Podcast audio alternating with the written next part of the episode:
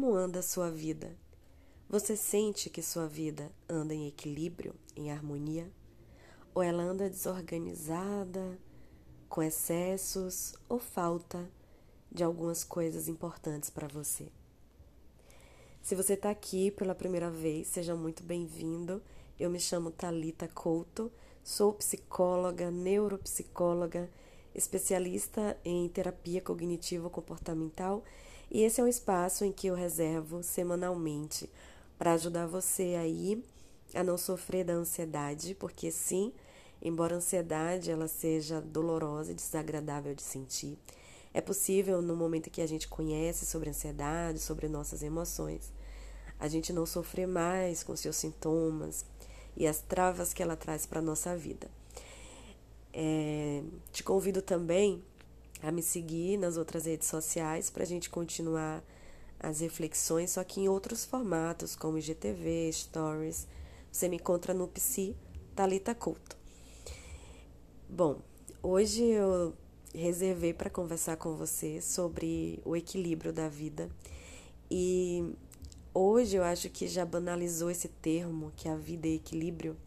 As pessoas é, parecem já ouvir tanto sobre isso mas não compreendem a dimensão do quanto que o equilíbrio ele é fundamental para nossa saúde mental e emocional e física também. A ansiedade ela é condição para nosso sofrimento, né? E o nosso corpo vai ser uma outra condição para que a ansiedade ocorra. É, o equilíbrio da alimentação saudável, da atividade física, é um divisor de águas para se a gente vai ou não sofrer dos sintomas físicos da ansiedade. A gente já conversou por aqui que quanto mais a gente fortalece o nosso corpo com atividade física, uma dieta equilibrada, muito, o corpo hidratado, mais a gente enfraquece a ansiedade. Mas esses dias eu estava pensando no outro tipo de equilíbrio. É, eu não sei você, né? Como esse áudio vai chegar para você hoje, em que momento você está na sua vida. Mas o que eu tenho sentido por esses dias e também por muitas pessoas que eu converso em atendimento, o sentimento de solidão, o sentimento de estar sozinho, a falta de ter amigos, a falta de ter um parceiro, uma parceira, é, a falta de amizades profundas, a saudade dos amigos que hoje não estão mais presentes. E tudo bem que em teoria a gente sabe que relacionamentos não duram para sempre, na é verdade, acabam e a gente tem que lidar com a frustração.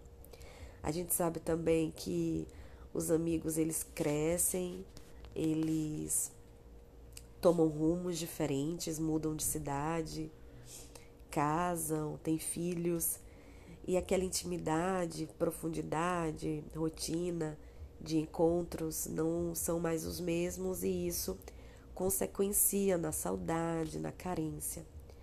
Mas vai chegando um momento em que os amigos se afastam, você já se sente só de ter um relacionamento né, saudável, você já, por obrigações, por afazeres, você demanda muito mais atenção para outras esferas da sua vida. Mas a verdade é que a gente explica, por exemplo, a depressão é, pela ausência desses reforçadores de amizades, de grupo social, de comunidade, de estar inserido em grupos, de sentimento de pertencimento, de um sentimento de ser reconhecido pelo outro, da conexão profunda que tem com o outro. É, a depressão ela não só é explicada pelo desequilíbrio de neurotransmissores no nosso cérebro, mas é, comportamentalmente falando, o contexto, né, essa falta de ter alguém para conversar, de ter alguém para dividir parte de sua vida, de ter alguém para chegar em casa sem avisar, tomar um café, um chá da tarde é, essa falta de ter pessoas com quem a gente possa genuinamente ser quem a gente é dentro de casa, em quatro paredes, né? A troca, a conversa, é, o dia a dia ali, esse entrosamento, esse vínculo mais profundo de intimidade. A falta de relacionamentos íntimos, seja com amigos, com familiares, com pessoas, relacionamento amoroso. Mas a falta de relacionamentos íntimos é condição, sim, para entristecer, para nos deixar angustiados, para nos deixar com sentimentos de quem somos, por que, que a vida está assim, é, por que, que eu sinto essa tristeza. E eu comecei esse podcast te perguntando se sua vida está em equilíbrio. Qual foi a última vez que você deu risada com um bom amigo? Qual foi a última vez em que algum amigo chegou aí em sua casa de surpresa para te visitar? Qual foi a última vez que você saiu do trabalho antes de ir para academia e fez uma videochamada, chegou na casa do seu amigo de surpresa para bater um papo, é, comeu uma banana, uma fruta antes de ir para academia. É, qual foi a última vez em que vocês, você, sua amiga, seu amigo tiveram momentos juntos, de pegar uma praia, de dormir juntos, de trocar é, conversas? Essa parte é tão fundamental para a nossa saúde mental ela é tão fundamental que eu vim aqui trazer esse questionamento para você.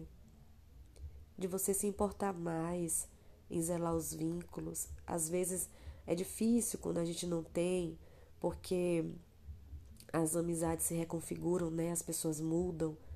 Algumas amizades faz parte também não fazerem mais sentido pra gente. A gente evolui, a gente muda, a gente se conhece, se desenvolve e algumas amizades vão perdendo sentido, mas eu sei que às vezes é complicado e difícil fazer novas amizades, porque requer tempo, né? requer profundidade, requer tempo, situações, até que a intimidade aconteça. Mas eu quero te incentivar, te encorajar a não desistir dessa área da sua vida, desse aspecto tão importante para a sua saúde emocional. Às vezes, uma crise de ansiedade ela é prevenida só da gente conversar com um amigo e um amigo nos entender e a gente sentir que tem alguém pela gente, que a gente não está sozinho. É, imagine para questões mais profundas, né? Então eu te encorajo a ir aos pouquinhos se aproximando daquela pessoa que você sente que pode ser seu amigo. Te encorajo a conversar com mais pessoas na rua, te encorajo a participar de comunidades, seja de esporte, seja um grupo voluntário, seja até um, um grupo espiritual, não sei se faz sentido para você, mas conexões com pessoas. Que você esteja mais nesses contextos, que tenham pessoas para que você tenha mais chance de formar vínculo. É, faz parte da vida a gente encontrar pessoas, não precisam ser somente os amigos de infância com aquela profundidade de amizade. Elas, essas amizades elas podem nascer, novas amizades podem nascer de circunstâncias totalmente inesperadas. Mas às vezes a gente precisa, né, ter, ter esse entendimento de criar as condições de estar com pessoas para aumentar a probabilidade de conversar, de ser convidado, de convidar para sair, de estreitar relacionamentos. É, te incentivo muito a não, não abandonar essa parte, essa parte que eu estou refletindo aqui com você. Invista nas suas amizades, invista em estar perto de pessoas, em trocas, pequenas trocas.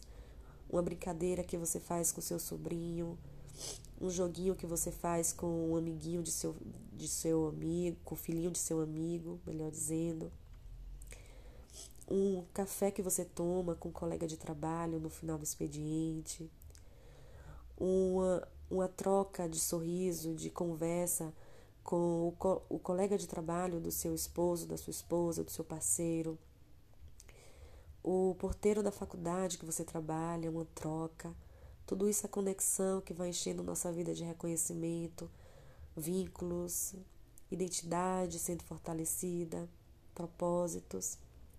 Não vivemos sozinhos e a solidão, ela é muito difícil. A solidão ela entristece, ela angustia. Não vivemos sozinhos. E eu vim aqui nesta segunda-feira com essa voz que você já vai, já deve ter percebido a estranheza. Eu peguei uma virose aqui na minha cidade Itageral e tive febre, fiquei muito, muito mal. Ainda não estou 100%, ainda estou espirrando muito, com o corpinho mole e a voz, né? Como você percebe, rouquidão mas eu senti no coração de trazer essa reflexão para você, de te incentivar a caminhar pelo que a gente sabe da ciência, que ajuda muito a gente se sentir vivo, leve, com propósito, com sentido. A vida ela, ela tem mais sabor quando a gente tem conexões, quando a gente lida genuinamente, vincula genuinamente com pessoas. Que essa reflexão faça sentido para você, para sua vida. Muito obrigada por me acompanhar até aqui. A gente se vê nas redes sociais para você que me acompanha e na próxima semana, no próximo podcast. Um beijo.